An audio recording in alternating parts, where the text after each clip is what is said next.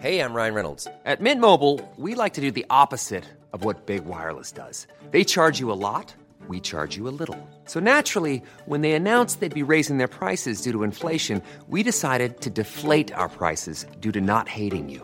That's right. We're cutting the price of Mint Unlimited from $30 a month to just $15 a month. Give it a try at mintmobile.com slash switch. $45 upfront for three months plus taxes and fees. Promo rate for new customers for limited time. Unlimited more than 40 gigabytes per month. Slows. Full terms at mintmobile.com.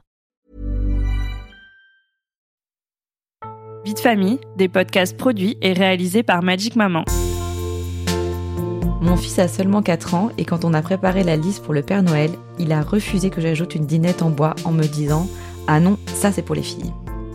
Malheureusement, comme le constate cette maman que nous venons d'entendre, les stéréotypes s'installent dès le plus jeune âge et les jouets participent bien souvent à ancrer ces clichés en enfermant les enfants dans certaines activités. En effet, très peu de dinettes et poupées sont offertes aux petits garçons spontanément, tandis que les petites voitures et les jeux vidéo par exemple leur sont encore largement réservés.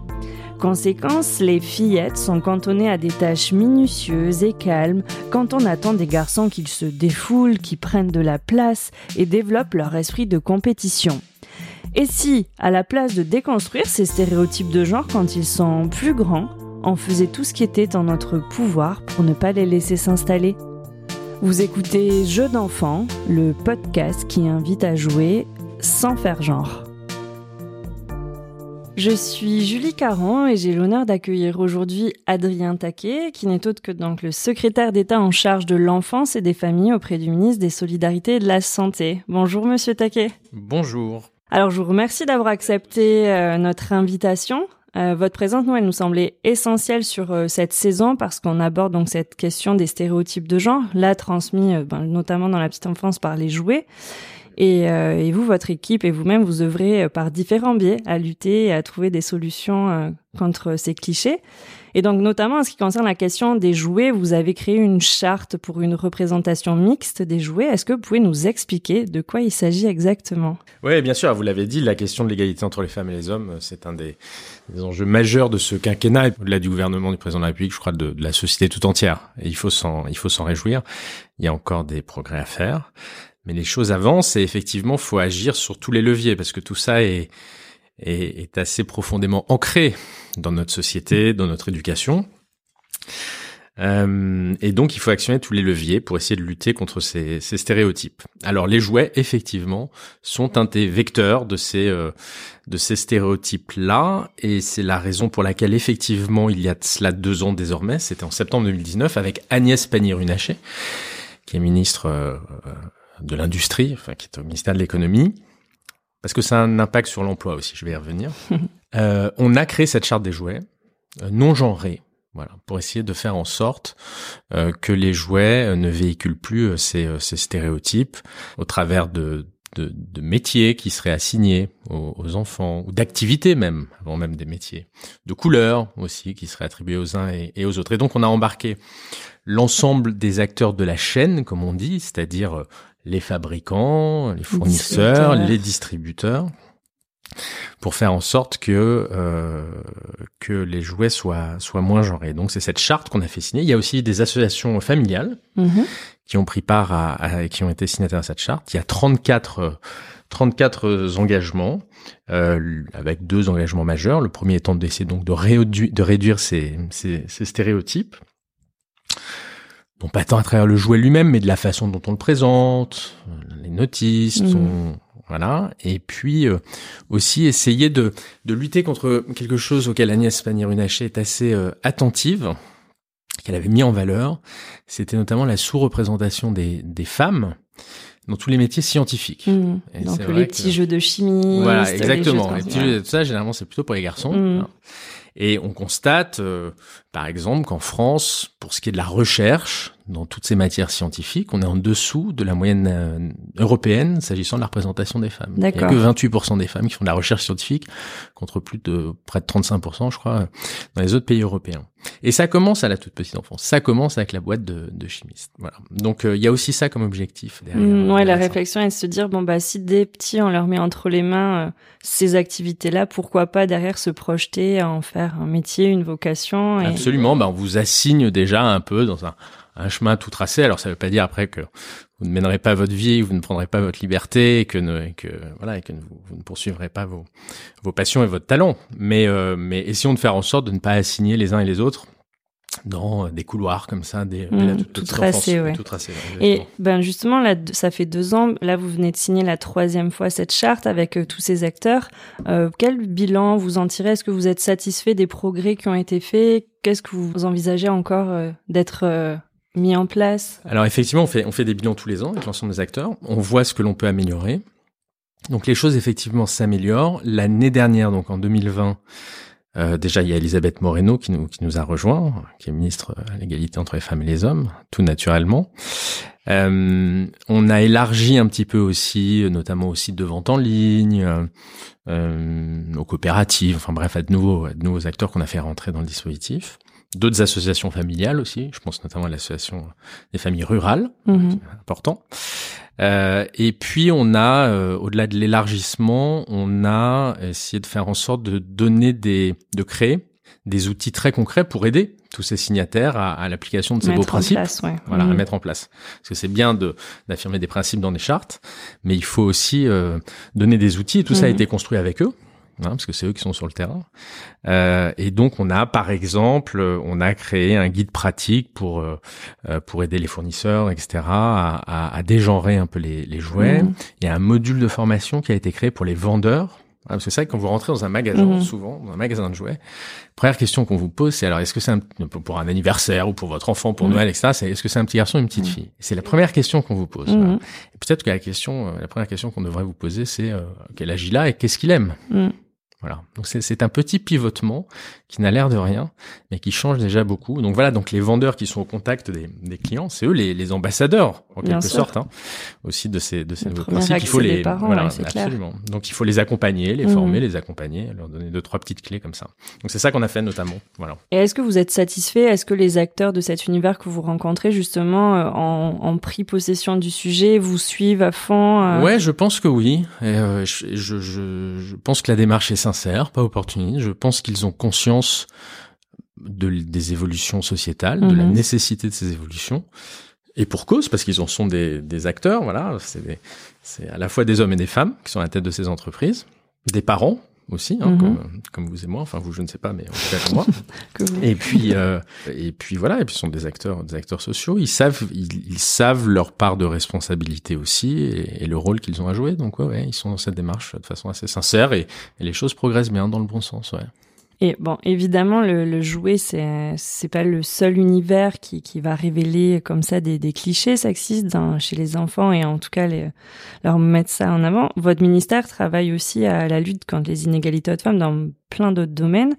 Euh, est-ce, je pense notamment au plan de formation de la petite enfance que vous avez mis en place. Est-ce que vous pouvez nous en dire plus sur ce sujet parce que ça, ça, ça va de pair en fait avec toutes Ouais, ces alors, actions? euh, Absolument. Alors, euh, effectivement, au-delà, on parlait des différents vecteurs, euh, moments, objets, endroits dans lesquels ces, ces stéréotypes peuvent se développer. Euh, il est clair qu'il y a, il y a, il y a un, un- un endroit, un moment euh, important tout court et puis important sur ces sujets-là, c'est tout ce qu'on appelle les modes d'accueil. Donc, c'est les crèches ou les assistantes maternelles. Et c'est vrai que nos enfants passent beaucoup de temps avec euh, avec ces professionnels de ces professionnels de la petite enfance. Et, euh, et donc, il était important aussi de- de- d'avoir des actions euh, dans ce cadre-là. Mais, mais globalement, on mène depuis euh, trois ans maintenant une grande réforme euh, de l'accueil du jeune enfant. Mhm. Je ne vais pas rentrer dans le détail, mais vous dire, euh, parce que ça a trait avec, avec notre sujet, euh, qu'il y a, euh, en 2016, il y avait une charte nationale de la qualité de l'accueil du jeune enfant Mhm. qui avait été euh, élaborée. Nous venons de, le- de, de la porter, cette charte, où il y a dix principes au niveau de la loi, donc on l'a rendue obligatoire. D'accord. Elle est obligatoire aussi bien pour les crèches que pour les assistantes maternelles Ok. Ou pour les maisons d'assistantes matérielles ou pour les micro-crèches. Bref, ça permet d'unifier un peu tout ce secteur-là autour de cette notion de qualité d'accueil de l'enfant, Mhm. très important. Et il y a une dizaine de, enfin pas une dizaine, il y a dix principes donc qui s'imposent à tous les professionnels. Et le septième principe a trait au sujet qui nous qui nous qui nous rassemble. Alors je vais vous le lire parce que je le connais pas, je le connais pas par cœur, mais il est il est dédié au sujet de l'égalité filles-garçons. Et ça dit Alors c'est c'est c'est comme si l'enfant parlait. Hein, D'accord, dire je. Hein, voilà, projetez-vous. Et donc ce septième principe autour de l'égalité fille-garçon dit fille ou garçon, j'ai besoin que l'on me valorise pour mes qualités personnelles en dehors de tout stéréotype. Il en va de même pour les professionnels qui m'accompagnent. C'est aussi grâce à ces femmes et à ces hommes que je construis mon identité. Voilà. Donc ça, c'est un des principes directeurs. Euh, Aujourd'hui, dans tout que vous confiez votre enfant à euh, à une crèche ou à une assistante maternelle, c'est un des principes euh, directeurs. Donc ça, il y a ça. Et puis dans ce- cette grande réforme que vous évoquez, enfin que j'évoquais moi plutôt des modes d'accueil, il y a effectivement la question des, de la formation Mhm. des professionnels de la de la petite enfance notamment autour des principes qu'il y a dans cette euh, dans cette charte que je viens d'évoquer. Et là, on a développé sept modules de formation. Hein, c'est de la formation continue. Ok. Donc là aussi, pour les professionnels dans l'individuel comme dans le collectif, peu, peu importe. Et là aussi, il y a un module qui est euh, dédié sur les sept, qui est, qui est, qui est dédié à, à la question de la discrimination et des, et des stéréotypes. Je peux vous, je peux vous parler des autres, ça intéressera peut-être vos, vos Bien sûr, oui, je vos pense aussi qu'ils sont mais tout- concernés, tout, mais- Voilà, ces formations, c'est effectivement, c'est pour améliorer, une fois encore, la qualité d'accueil de, de nos enfants, quel que soit le mode, et pour lutter, on y reviendra peut-être, contre quelque chose qui m'est très cher, qui est la lutte contre les, ce qu'on appelle les inégalités de destin. quoi. C'est-à-dire, c'est au plus jeune âge qu'il y a un certain nombre d'inégalités sociales, développementales, cognitives, des inégalités de genre aussi, Mhm. qui se forment. Et donc, c'est là qu'on veut, euh, c'est là veut Insister dès le plus jeune âge attaquer, pour, euh, voilà, pour éviter que, chacun puisse développer son Exactement, potentiel. euh, Exactement. Et éviter que, que chacun s'épanouisse, se développe, et éviter que les inégalités qui se forgent dès ce moment-là, en réalité, Mhm. avant la, avant l'entrée à l'école, en réalité, Bien sûr, ah, mais euh, clair. ne, ne, ne s'agrandissent et que on s'y commence à s'y intéresser 10 ans ou 20 ans plus tard, ou c'est trop tard, ou en tout cas ça coûte, ça coûte euh, aussi accessoirement euh, beaucoup plus cher. Mais c'est ouais, mais c'est important de mettre le point dessus parce qu'au final, ben, c'est comme vous le dites, les professionnels de la petite enfance, ils passent énormément de temps avec nos enfants et euh, en tant que parents, on n'est pas non plus les seuls responsables de ce qu'on peut transmettre. Donc même si nous, on fait hyper attention à la maison, à juste pas, lui donner euh, une poupée ou forcément passer une fille, ben en fait derrière, il faut aussi que ça suive dans tous les pans d'accueil. Donc Absolument, euh, absolument. Mais c'est toute la problématique que l'on a aussi autour des, parce que peut-être que vous avez compris de quoi je parlais, mais autour de ce, de cette politique publique qu'on essaie de mettre, enfin que l'on met en place, pas qu'on essaie, qu'on est en train de déployer fortement, de façon volontaire, autour des 1000 premiers jours. mm, mm, Voilà. ben, on va y Et- venir, ouais. Et, je et les pense. 1000 premiers jours, effectivement, c'est pour les parents, c'est pour le développement de leur enfant, mais c'est aussi à l'attention des professionnels euh, de la petite enfance, voilà, parce qu'il faut que tout ça crée effectivement un cercle, un cercle vertueux. vertueux. Bah justement, bah parlons-en. Dans ce cas des, des 1000 premiers jours, c'est un des gros chantiers euh, de votre mandat, de votre travail euh, à la tête de ce ministère. Euh, les 1000 premiers jours, il y a eu aussi bah, l'allongement du congé parental. Tout ça, ce sont des mesures qui, euh, qui traduisent aussi cette volonté d'aller vers euh, plus d'égalité. Donc, est-ce qu'on peut développer voilà tout ce qui a été mis en place au-delà? Alors, on va pas tout développer, enfin, sauf à ce que vous ayez trois heures devant vous, mais euh, parce Moi, je les ai, c'est plutôt vous qui les avez. Malheureusement, je ne les ai pas. Mais euh, non, non, mais c'est un sujet qui me, qui est, qui est passionnant, qui est, où, enfin voilà, où je, je il y a, y a de quoi faire pour les dix prochaines années. Mm, tellement c'est tellement c'est riche, tellement on a sur certains aspects du retard en France aussi, hein, sur certains autres pays, euh, notamment euh, les pays nordiques, pays euh, de l'Europe, sans grande surprise. Mais mais c'est vraiment un, un sublime projet. C'est un projet de société, c'est l'avenir de nos enfants. C'est un projet de santé publique aussi. Et et et donc ça n'a pas trait que à la question de l'égalité femmes-hommes, mais c'est aussi un, un sujet d'égalité femmes-hommes. Et l'exemple que vous preniez effectivement, qui est un truc qu'on a beaucoup retenu et pour cause, parce que c'était très attendu. Depuis la création du congé paternité, ça n'avait pas bougé. Mm. C'est la première fois qu'on le, qu'on le fait bouger. Euh, on a effectivement doublé le congé euh, paternité. Hein, c'est passé de 14 à 28 jours, en gros, Mhm. en rendant euh, avec une semaine obligatoire. Alors, ça, j'y tenais. C'est- drôle parce que là, j'entends des, on dit ah bah oui, mais pourquoi pas plus? Enfin, dans le débat, personne ne demandait à ce que ça soit obligatoire. Quoi. Ça n'a jamais été, il y a jamais rien eu d'obligatoire.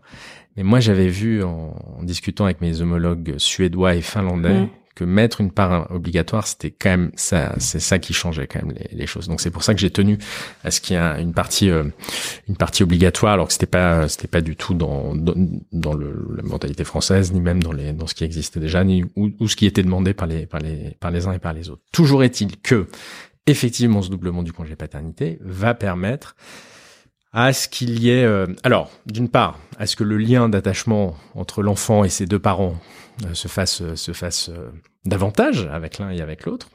Et on peut aller encore plus loin, peut-être on y viendra tout à l'heure. Et puis, à enlever de la charge mentale côté côté de la femme, mhm. hein, souvent, très majoritairement. Donc c'est aussi un des une façon de qui n'est pas suffisante, mais de lutter contre un, moi, un, de mes combats et qui est un vrai combat politique, je pense, qui est la lutte contre la dépression postpartum. donc ça ne suffit pas, mais ça contribue euh, ce doublement du congé paternité peut contribuer à lutter contre la dépression postpartum qui touche, vous le savez, 15 à 20, probablement 30% mm. des femmes. Hein. Euh, voilà. Et puis effectivement à partager davantage euh, la charge mentale et puis au-delà de la charge mentale, enfin, le, concret, le quotidien de la vie de jeunes parents que l'on que l'on doit affronter comme ça quand ça quand ça arrive. Donc oui, c'est aussi une mesure. On le fait pour le développement de l'enfant, on fait pour pour le bien-être de la femme et on le fait aussi pour l'égalité entre les entre les deux conjoints, entre l'homme et la femme. Oui, parce qu'au final, euh, l'enfant du coup va voir dès ses premiers mois euh, bah, ses deux parents, bon, même s'il est tout petit, mais petit à petit c'est quelque chose qui s'installe et qui qui est sur le long terme se dire bon bah le, le père est, là comme la mère, bon, dans le cadre d'un couple hétérosexuel bien sûr, mais euh, ils sont là les deux parents. Et du coup, cette représentation, elle est là pour l'enfant, parce qu'il voit son père être là à s'occuper de lui, à bah, faire la cuisine ou j'en sais rien, mais en tout cas être là dans les tâches aussi liées au, domestique, à la famille. Ça c'est à la fois important pour son développement cognitif et, même dès avant sa naissance, mm, mm. dès qu'il est dans le ventre de la mère même. La question du rôle au, second parent, au père, est important. Et donc il faut lui parler, il faut être là, voilà, parce qu'il sent, hein, évidemment, dans le ventre, il entend, il entend beaucoup la voix de sa mère, c'est bien qu'il entend la voix de, de, de, son père ou de deuxième parent. Et puis effectivement, vous avez raison, il va il va voir que il va voir que l'investissement de l'un comme de l'autre est euh, égal ou en tout cas est, proche. Voilà, donc c'est ça contribue aussi favorablement. Vous avez raison à la représentation qui, qui fait. Et et si on et si on prolonge un peu, et c'est ce que on a commencé à, à mettre en réflexion parce que je vais pas rentrer dans le détail, mais c'est quand même c'est des, des, chantiers quand même qui sont très très lourds à, mmh. plein d'égards, mais on a quand même commencé à lancer la réflexion. Il y a un rapport qui m'a été remis sur le sujet, mais mais globalement après avoir doublé le congé maternité, moi je pense qu'il faut avoir une réflexion plus globale encore sur ce que moi j'appelle les congés familiaux c'est-à-dire mmh. l'ensemble des congés. C'est-à-dire là, on a plein de congés qui se superposent. Je crois qu'il y a sept congés différents. Mmh. Donc, je pense que vous êtes incapable vous-même de me citer les sept. Oh, on peut tenter, mais je suis pas là pour me faire le quiz. non, mais moi, je, mais je pense que personne n'est capable de Mais parce qu'on a fait le truc très à la française. En, voilà, en empilant les dispositifs les uns après les autres et, au final on finit par oublier ce qui existe. Enfin bon, bref, donc vous avez sept types de congés aujourd'hui liés à la naissance ou mmh. à la maternité ou à la, à la parentalité, au mariage. Donc il y a peut-être matière à, à, simplifier ça, à donner peut-être un peu plus de souplesse aussi à tout ça, et puis euh, dans une version plus unifiée, et, et, à rallonger et à mieux partager tout ça. Voilà. Et il y a des pays, moi je trouve hyper intéressant. Alors, une fois encore, ça se fait pas du jour au lendemain. Faut puis il faut faire attention à, à vouloir plaquer des modèles euh, d'un pays sur un autre, même si je pense que le chemin pour y aller est possible. Mais euh, voilà, quand vous avez des pays comme la Suède où vous avez euh, mm. Je crois que c'est de mémoire 14 mois de congés parentaux globaux, hein, dans lequel donc il y a tout, hein, il y a la paternité, le maternité, etc., avec six mois partagés, partagés entre le père et la mère, enfin entre les deux, les deux parents, où il est important, d'un point de vue, ça c'est les neurosciences qui nous le disent, il est important aussi que chaque parent ait du, temps, seul, avec l'enfant. Mm. Seul avec, euh, avec, chaque, avec son enfant.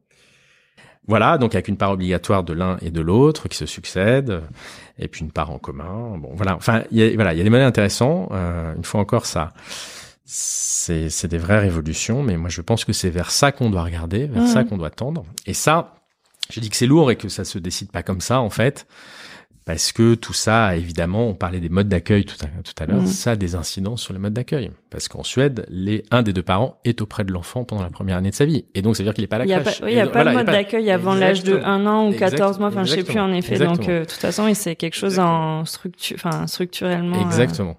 donc, voilà, donc ça a quand même deux, trois implications. Mmh, mmh. Euh, mais tout ça est passionnant. Et puis, ouais, c'est un, un, bel, c'est un bel horizon. Bah, bien sûr, bah, de toute façon, déjà, rien que le congé paternité qui a été mis en place, c'est une des options. Le, le deuxième deuxième parent peut le prendre euh, à la suite, n'est pas obligé de le prendre en même temps. Donc, c'est- Absolument. pour passer, en tout cas pour cette idée de passer du temps seul, c'est c'est possible. Alors c'est pas forcément le choix qui est fait, mais en tout cas c'est une option. Absolument.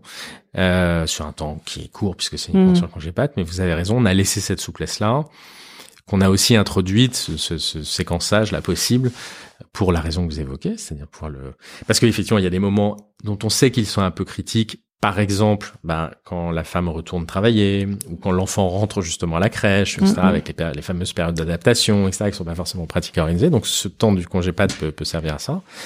Et puis aussi parce que pour les indépendants, etc., c'était, il fallait, il fallait leur laisser un peu de Mhm. souplesse pour euh, un peu garantir Chacun la y prise. trouve euh, Absolument. son compte. Ouais. Ouais, absolument. Et euh, là vous avez encore quelques mois de travail devant vous. Je vous confirme. Euh, quels, sont les, les, les, les grands chantiers en cours, les projets, euh, les questions justement que vous essayez de auxquelles vous essayez de répondre sur ces derniers mois de mandat? Il y a la question quand même de l'école, hein, parce que là on a parlé des, des, des tout toutes petits, premières années, ouais. des, des, des 0,2, 0,3 ans, et c'est important une fois encore. Hein, il faut qu'on réinvestisse, enfin on a recommencé à réinvestir cette période-là qui avait été un peu délaissée peut-être. Mais il y a aussi l'école sur les questions évidemment de stéréotypes de genre. Alors il y a il y a quelque chose notamment, euh, bon, alors, je suis, moi je suis pas ministre de l'Éducation nationale, mais on, on a travaillé ensemble avec Jean-Michel Blanquer et avec Elisabeth Moreno sur, euh, vous savez, ces cours d'éducation, ce qu'on appelle les cours d'éducation à la sexualité Mhm. Qui est un terme qui est pas vraiment le, le bon parce qu'il regroupe en, en réalité beaucoup de beaucoup de choses. On y a travaillé notamment sur la question des violences Mm. euh, sexuelles Ouais. euh, subies par les enfants, parce que vous le savez, c'est aussi un des gros axes de mon, une des Mm. grosses priorités moi de, de, de l'action que je mène.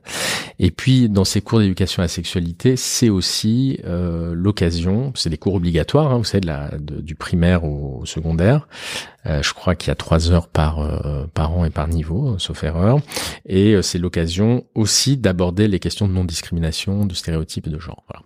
On a un peu revu tout ça avec euh, avec Jean-Michel et Elisabeth Moreno. Enfin, on a voilà, audité un peu le contenu de ce qui se faisait aujourd'hui. Euh, Est-ce que ça se faisait vraiment partout Quel en était le Mm. contenu, etc. Et là, euh, les services de l'éducation nationale, parce que ça dépend d'eux, ont retravaillé à ce qu'on appelle des vadémécum, c'est un peu des guides très pratiques pour les enseignants, pour la communauté éducative, pour pouvoir euh, pour pouvoir euh, mener ces, ces cours. Et il y a notamment des sujets qui concernent toutes les questions de non-discrimination et de, de stéréotypes et de, de lutte contre les stéréotypes de, de genre. Voilà, donc voilà prolongement. Et ça, ça va ça va se mettre en ça va sortir là dans les prochaines semaines, et ça va progressivement se mettre en place dans les dans les classes. Quoi. Voilà. Et puis après, il y a plein d'autres plein d'autres sujets encore dans les cinq ou six derniers mois qui nous restent. Mhm. Euh, on va présenter, euh, on s'éloigne un peu de nos sujets, mais euh, quoique, quoique, quoique, Ouais, tout est lié. hein, euh, tout est tout est très lié, ouais. Euh, non, donc on continue à déployer 1000 jours. Dans 15 jours, on, on va présenter après, oui, une quinzaine de jours, on va présenter un plan de lutte. Ah oui, mais oui, vous serez en décembre.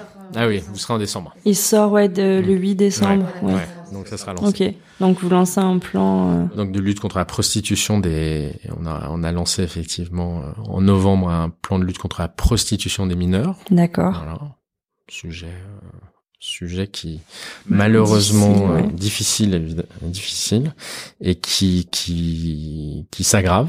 Voilà, donc il est faut qu'on le prenne très tôt.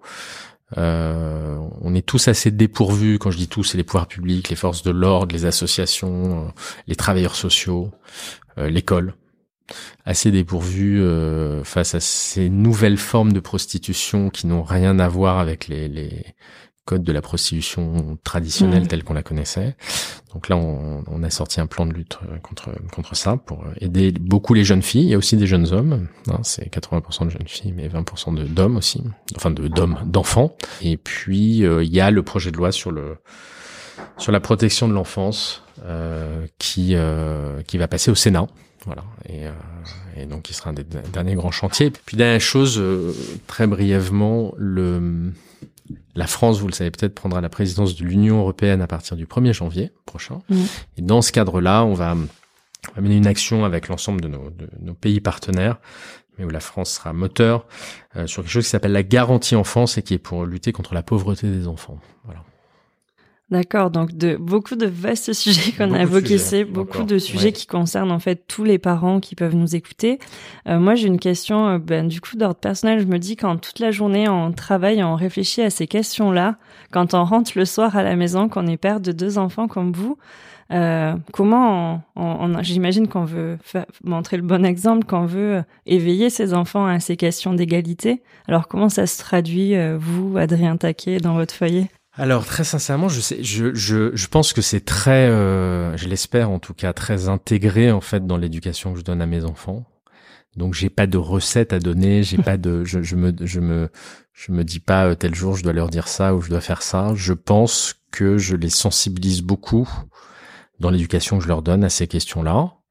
Ma femme y veille aussi, je vous rassure. Et mais tout comme euh, je les sensibilise beaucoup à tous les sujets en fait auxquels, euh, auxquels, sur lesquels je travaille. On parlait des violences euh, faites aux enfants, des violences sexuelles. très jeune, je les ai sensibilisés là-dessus. Mmh. Enfin, quand on est père, on est forcément très très marqué par euh, ces questions-là. Par ce, oui, et puis par ce ministère mmh. et par ce qu'on y fait. Voilà, et puis j'essaie d'être, j'essaie d'être euh, présent le plus que je peux, même si je suis insuffisamment probablement. J'essaie dès que je peux, les, par exemple, c'est très anecdotique, mais de les emmener à l'école le matin parce que je les vois rarement le soir.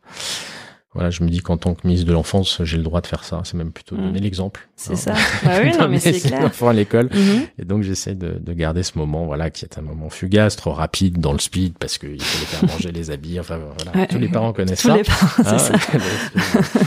voilà, de, de, speed et de chaos du matin. Mais, euh, mais voilà, c'est des moments aussi importants, quoi. Voilà. Bon, bah merci. Est-ce que vous avez un dernier mot à dire aux parents qui nous écoutent et qui sont bah, eux aussi sensibles à toutes ces questions-là? Oh, j'aurais beaucoup de choses à leur dire. J'ai, j'ai envie de leur dire que euh, que parents, c'est pas être facile euh, tous les jours, voilà, et qu'on peut se le dire. Mm. Il faut pas culpabiliser à se le dire. Euh, ça veut pas dire que, enfin, je veux dire, c'est aussi une chose merveilleuse. Hein. Euh, parce que moi, je commence à lire des trucs aussi sur le regret d'avoir été parent, etc. Euh, moi, je verse pas du tout là-dedans. Bien au contraire, c'est c'est une aventure merveilleuse, mais mais compliquée, qui qui bouscule des équilibres. Mm. Voilà. Et, et donc, faut en avoir conscience. Il faut en parler autour de soi. Euh, L'État, les pouvoirs publics sont là pour accompagner, mhm. sans être dans l'injonction, sans être dans le jugement, sans être dans le normatif. le bon parent, c'est le parent que vous êtes pour votre enfant. Hein, voilà, ni plus ni moins. C'est très simple et à la fois très compliqué. Et, et, donc là, on est là pour aider. C'est un peu tout le propos des, des 1000 jours, voilà, pour donner des, des repères, pour répondre à des questions. Et puis, euh, et puis, euh, et puis pour aider aussi quand les enfants grandissent, parce que euh, on a bien conscience aussi qu'il y a des des défis, des difficultés nouvelles qui n'existaient probablement pas avant. Je pense notamment la question du rapport aux écrans, mmh. avec ce qu'il y a derrière, hein, le cyberharcèlement, au-delà du temps des, au-delà du fait qu'ils passent trop de temps devant leur écran.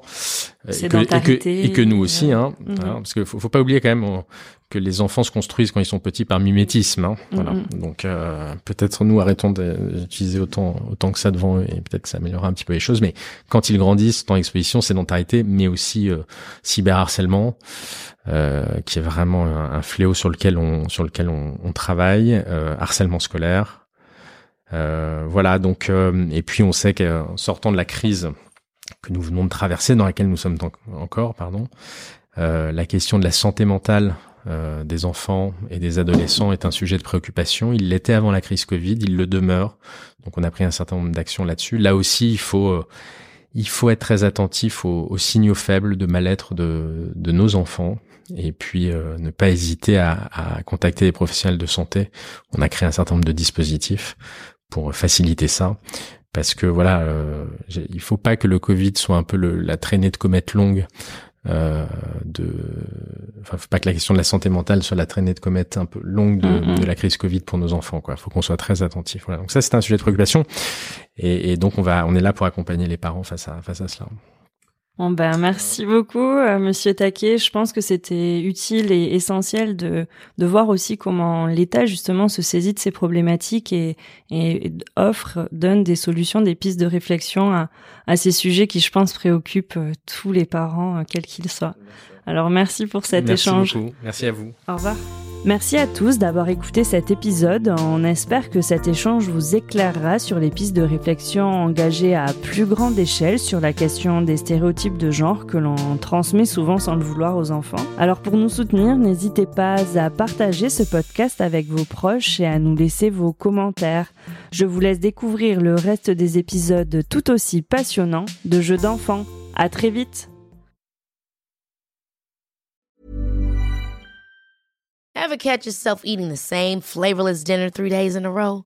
Dreaming of something better? Well, HelloFresh is your guilt-free dream come true, baby. It's me, Kiki Palmer. Let's wake up those taste buds with hot, juicy pecan-crusted chicken or garlic butter shrimp scampi. Mm. Hello Fresh. Stop dreaming of all the delicious possibilities and dig in at HelloFresh.com. Let's get this dinner party started.